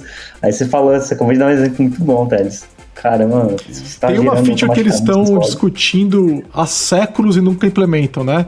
Que é Discriminated Unions é discutida toda hora e ela nunca entra, né? Meu sonho. É, pois é, que é, é, seria muito interessante você ter tipos exaustivos, né? Exaurir as condições e lá e tal. Isso aí tá, pô, eles já ensaiaram, já tem language champion, já foi discutido e nunca entra. É, assim, essa é a grande próxima feature que nunca entra. Pra, pra deixar assim, o que que seria? Seria, imagina que eu eu posso ter uma classe abstrata, eu posso ter N que herdam dela, né? Eu posso ter várias classes que podem herdar daquela classe abstrata. É, se eu estou fazendo um pattern matching, então, tipo, ah, eu quero validar todas as possíveis implementações. Das, isso não é de OO, isso é mais de funcional, vai parecer estranho para quem é de OO. Mas é algo comum quando está criando algumas estruturas de dados. É, não tem como você ser exaustivo, né? Se eu estou no switch, lá no switch expression novo, no switch case, eu falo, ah, implementa A, implementa B como é aberto, eu posso ter quantas outras implementações que, que herdam dessa classe possíveis. Então ele vai falar, você vai ter que lidar sempre com o caso de alguma coisa que você não conhece. Então isso acaba ficando ruim. Né? A ideia seria poder falar assim: existe essa classe abstrata e eu, eu defino explicitamente quem é que herda dela. Só existem esses casos. Então no pattern matching, ele, bem, você tem que tratar esses casos e eu tenho certeza que vai estar certo. Caraca. seria algo assim. É, no teu caso, o risco, de você, o risco de você esquecer também, né? Criou uma nova classe filha e você esqueceu de voltar lá naquele switch e colocar ela, entendeu? Porque vai falar, não, tá faltando, não tá exaustivo mais, né? Quando você tem discriminated unions, você criou uma nova filha, você vai ter que implementar aquilo lá. Senão vai falhar, vai dar um erro, entendeu? Então é, é, a compilação não continua. Isso é uma discussão muito antiga e o problema é que você quando cria um tipo, né, ele pode, principalmente quando ele é público, ele pode ser implementado por qualquer outra, é, alguém que referencie tua DLL. Né? Então você não tem como garantir. Mas se o tipo fosse internal, você conseguiria garantir que é exaustivo. Né? Então não, não faz sentido eles não fazerem isso, sabe? É, esse é um cara muito legal. E outra coisa que eu sinto falta, que eu sinto que agora que as coisas de pattern matching estão andando um pouco mais, é você expandir o que, que é um enum, sabe? Hoje um enum ele é basicamente um, uma etiqueta de números, certo? É, o enum poderia ser outras coisas. Né? Você poderia ter o enum que é uma etiqueta de número, mas você poderia ter um enum que um, um dos valores possíveis do enum é uma classe. Entendeu? É, é, é, um, é, é, um, é, um, é um array, é algo. Sabe? É, um, é alguma outra coisa. É, e imagina o pattern matching com isso. Né? A gente já finalmente ia poder implementar options no C Sharp, né? É, do jeito certo. Né? E hoje, porque o enum ele é só um um, um, uma etiqueta de números, não dá pra fazer isso, sabe? Imagina poder implementar options direito no C Sharp, nossa senhora, ia ser Te- incrível. te- Tecnicamente falando, o Discriminate, Discriminated Unions resolve esse problema já. Ele é basicamente isso. É verdade. Ele é um enum super poderoso. né? Então, é tanto que no F Sharp que tem ambos, pra você transformar um, um, discriminated, um discriminated Union em enum, é só um atributo. Aí você fala assim, agora isso aqui só vale pra número. E é isso aí. e aí você perde É, é, os pois poderes, é, claro. pois é, pois é, exato, exato. É, e as otimizações que vêm junto, mas tem alguns cenários que isso seria muito legal. Vai, vai isso além do Discriminated Unions isso, né? É uma outra, é uma, comple- é uma complementação ali, né? É, é uma coisa que eu queria ver, assim, sabe? E, e que eu gosto muito das linguagens que suportam esse tipo de coisa. E eu imagino que isso abriria muitos casos de deixar simplificação de código e tudo mais dentro do C Sharp. E a gente poderia finalmente começar a tomar um caminho de eliminar nulos, né? É, com, com esse tipo de coisa por causa das options, né? É, o, desde o C Sharp 8 com o Nullable Reference Types, as coisas já deram uma boa, uma boa evoluída. Já dá pra sofrer bem menos com nulos, hoje eu sofro bem menos do que eu sofri antigamente. Ele, eu consigo, eu coloco, claro, tudo como erro, pra garantir que eu não vou deixar passar. E dado alguns corner case que ainda falha as coisas, em geral tem sido uma experiência boa, tem sido bem boa.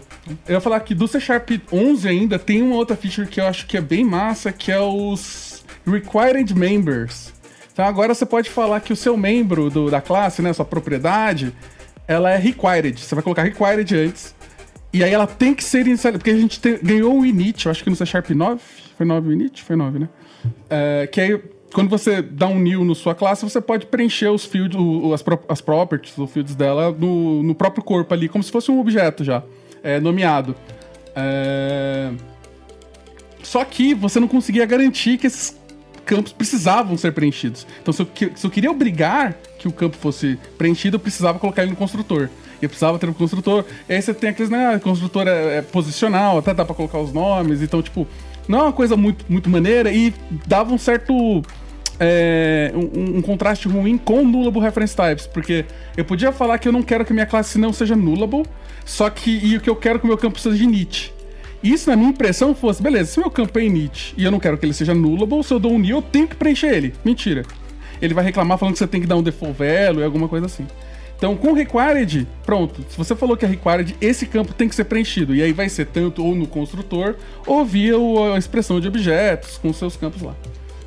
Me dói ter que escrever Caramba. required, porque pra mim isso era pra ser o padrão. Mas não tem como voltar atrás.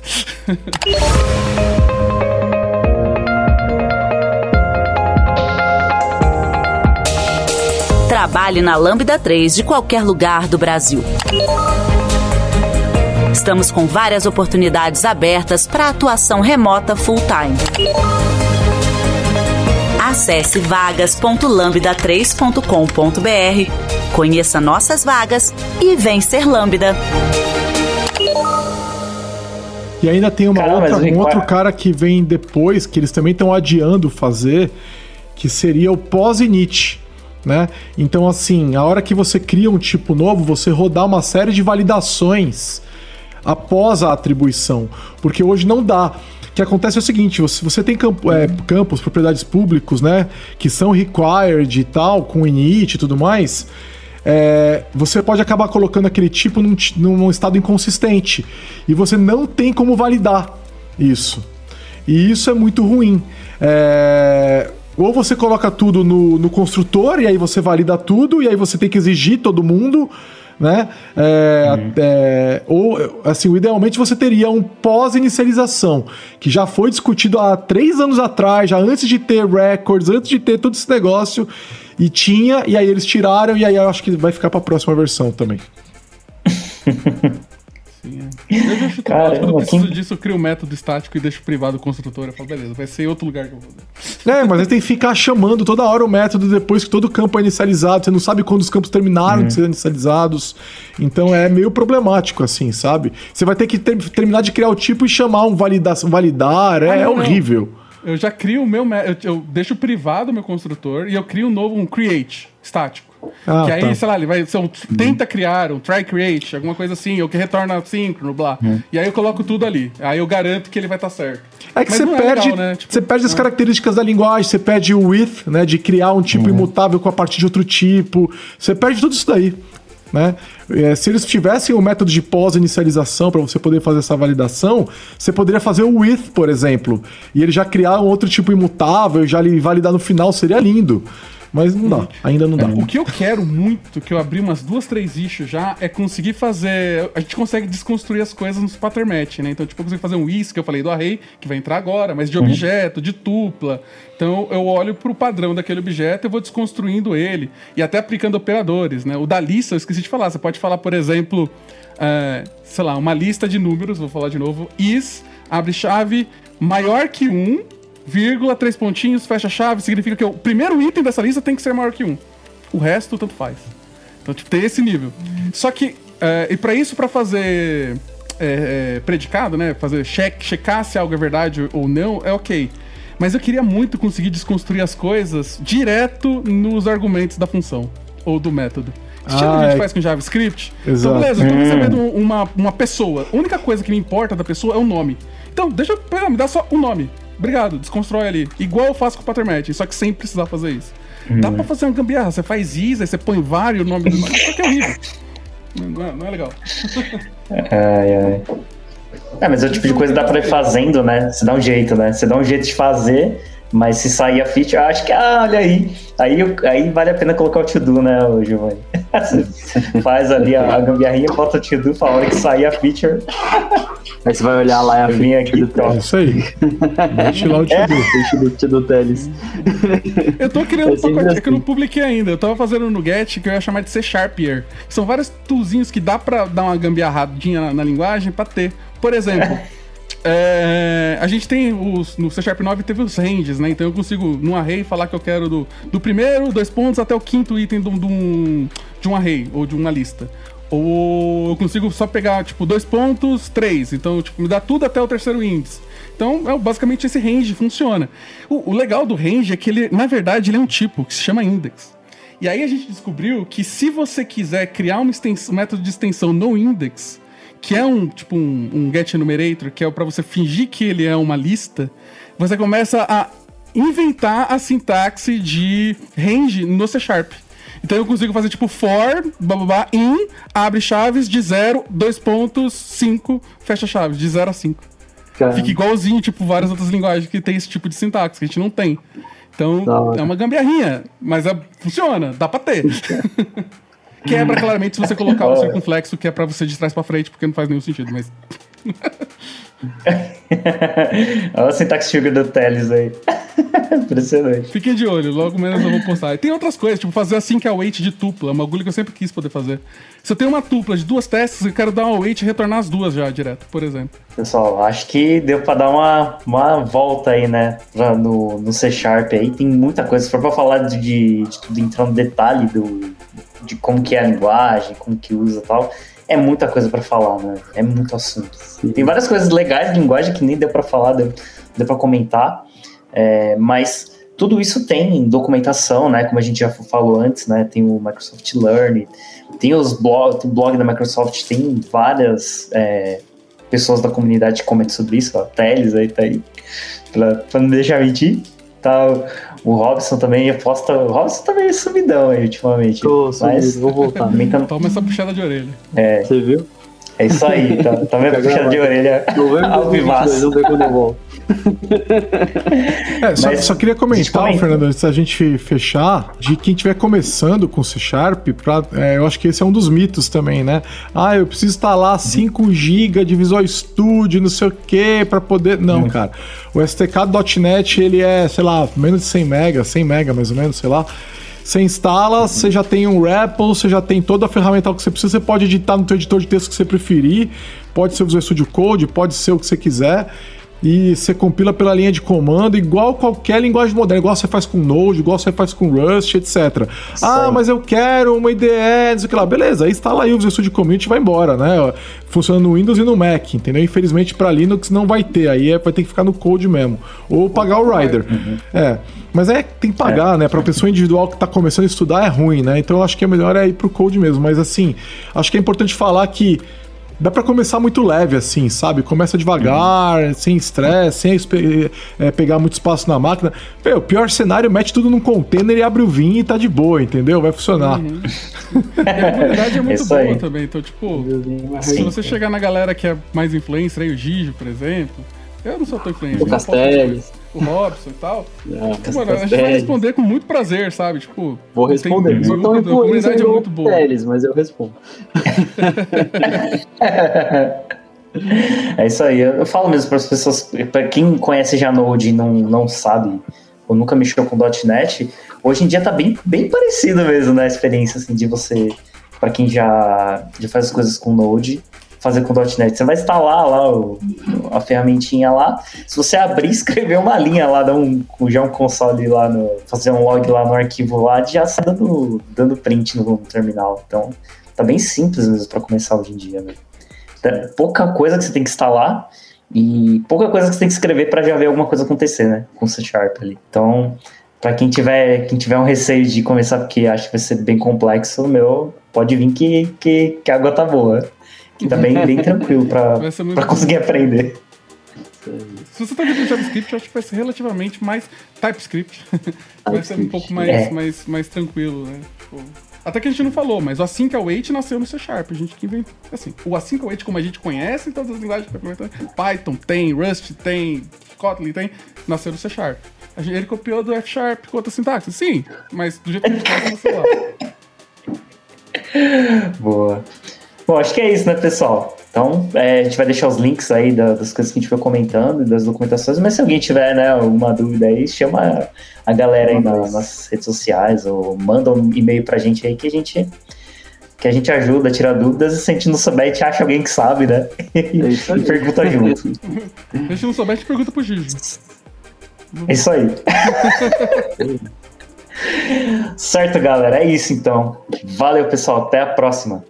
Valeu, um abraço. Valeu, gente. Falou. Você ouviu mais um episódio do podcast da Lambda 3. Indique para os seus amigos esse podcast. Temos também um feed só com assuntos de tecnologia e outro que mistura assuntos diversos. Toda sexta-feira, sempre com o pessoal animado da Lambda 3.